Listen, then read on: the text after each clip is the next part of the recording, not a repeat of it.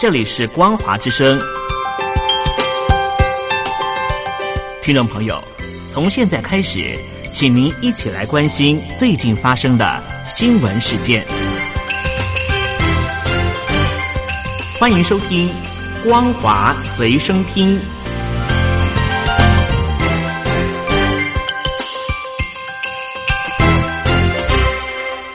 大陆听众朋友，你好，欢迎您收听这节光华随身听，我是东山林。现在关心在中国和印度方面的边界问题。印度的国防部呢，释出了陆基飞弹试射画面。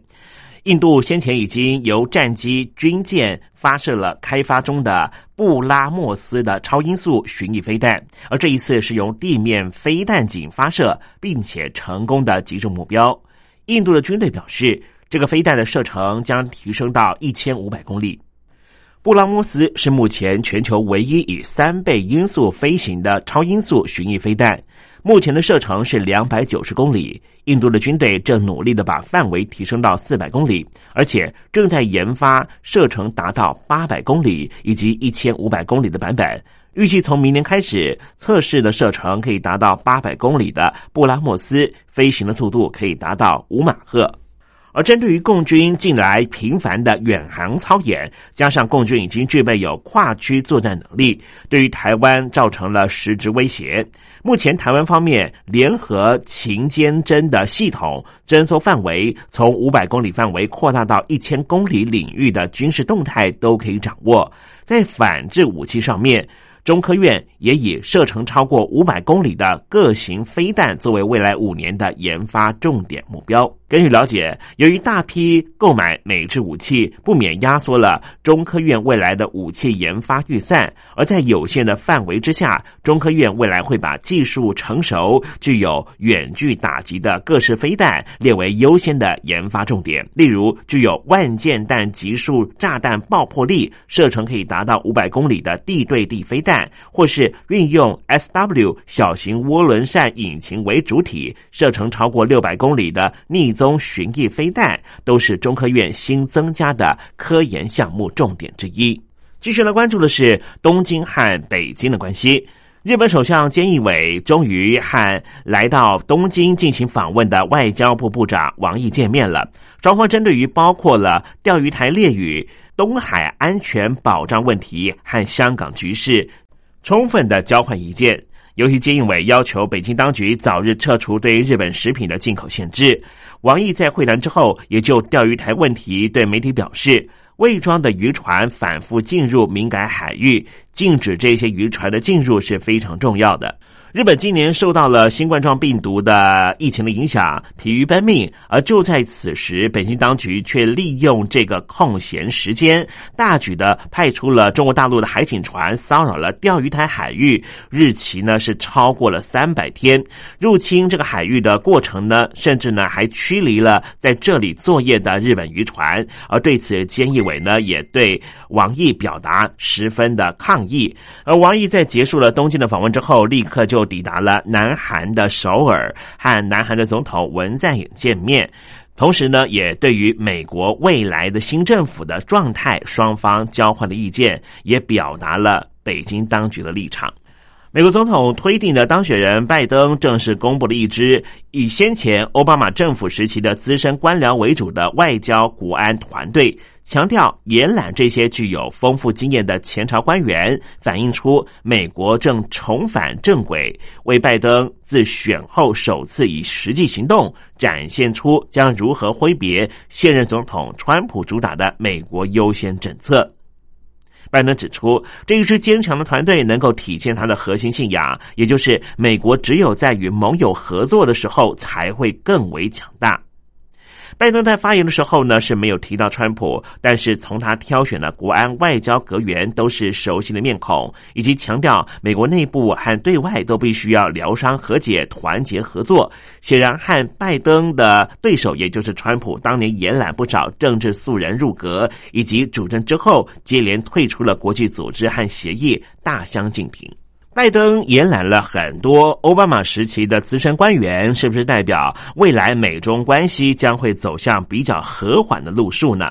日本产经新闻专访了美国白宫前国家安全顾问波顿，他分析美国总统大选之后的局势。波顿建议日本首相菅义伟最好及早访问美国，并且和总总统拜登会谈，以取得双方应对中国和北韩问题的步调一致。波顿表示，美国正处于政权移转的混乱情况，无力关注世界局势。中国、俄罗斯、北韩和伊朗这些对手国恐怕会乘机在某些美国重视顺位较低、他们相对重视程度较高的地方抢到主导权。例如，北韩可能会发射飞弹或是举行军事演习；中国可能会在东海、南海或东南亚以及中印边境采取具体行动。如果让他们以为白宫无心关注而有机可乘，是非常危险的事情。对于美日方面的关系，波顿表示，美日两国不论是谁担任领导人，两国的国家利益都会紧密一致。他认为，菅义伟最好在明年一月二十号美国总统就职之后访问美国，也就是在就职之前的过渡期进行访问也没有关系。波顿还表示，虽然说前任首相安倍晋三和川普建立了非常友好的关系，但是他相信菅义伟也能够和拜登建立相同的关系。因为两国的利益是一致的。COVID-19 就是新冠状病毒疫情席卷全球，各国都卯足全力对抗疫情。彭博新闻社公布了防疫韧性的排名，在五十三个国家里面，台湾排名在新西兰、日本之后，名列第三名。彭博指出，台湾防疫成功在于提早发现中国武汉传出了令人担忧的讯息，并且在早期就采取了入境限制管制。台湾排名仅次于新西兰和日本，排名第三位。台湾获得了八十二点九分。由于彭博把疫苗洽谈列入了评比，在评分的时候，台湾尚未传出和疫苗厂商确定合作的消息，因此在获得几项疫苗的栏位标示是零分，因此影响到了总排名。新西兰在这方面得到了两分，日本则是得到了四分。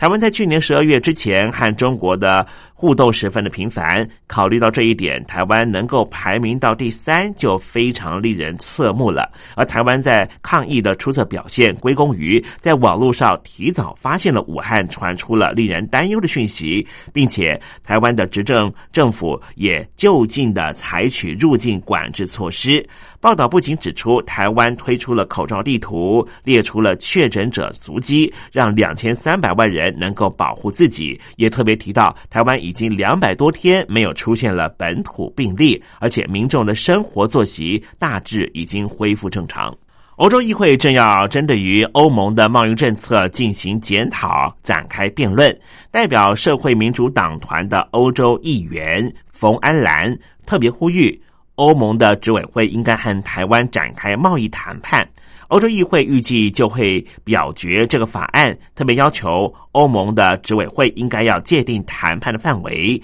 尽快和台湾展开投资谈判。福安兰明确的呼吁，欧盟的执委会应该准备和台湾进行贸易谈判，并且指出，在美国大选之后，欧盟应该和美国新政府合作，发挥多边主义的影响力。他也表示，他虽然支持欧洲和中国的投资协定的谈判，但是欧盟应该指出人权议题的重要性，禁止输入中国强迫劳动所生产的产品，尤其是大量的新疆穆斯林遭到的奴役之后。所产生的那一些商品，欧盟应该要全面的禁止。来关心香港的局势。香港民间去年发动了反送中运动，在二零一九年十一月的区议会选举，不仅投票率超过了百分之七十一破纪录，政治板块也大翻转，泛民主派狂胜，取得了三百八十八席，大增了两百六十三席；建制派只得到了五十九席，比前一届大减了两百四十席。许多的资深议员和大将落马。当时香港的特首林郑月娥表示，特区政府尊重选举。结果没有想到，就在民主派大胜一年之后，目前已经有五十四名的区议员被捕或是被香港特区政府指控颠覆政府。以上新闻由东山林编辑播报，感谢您的收听。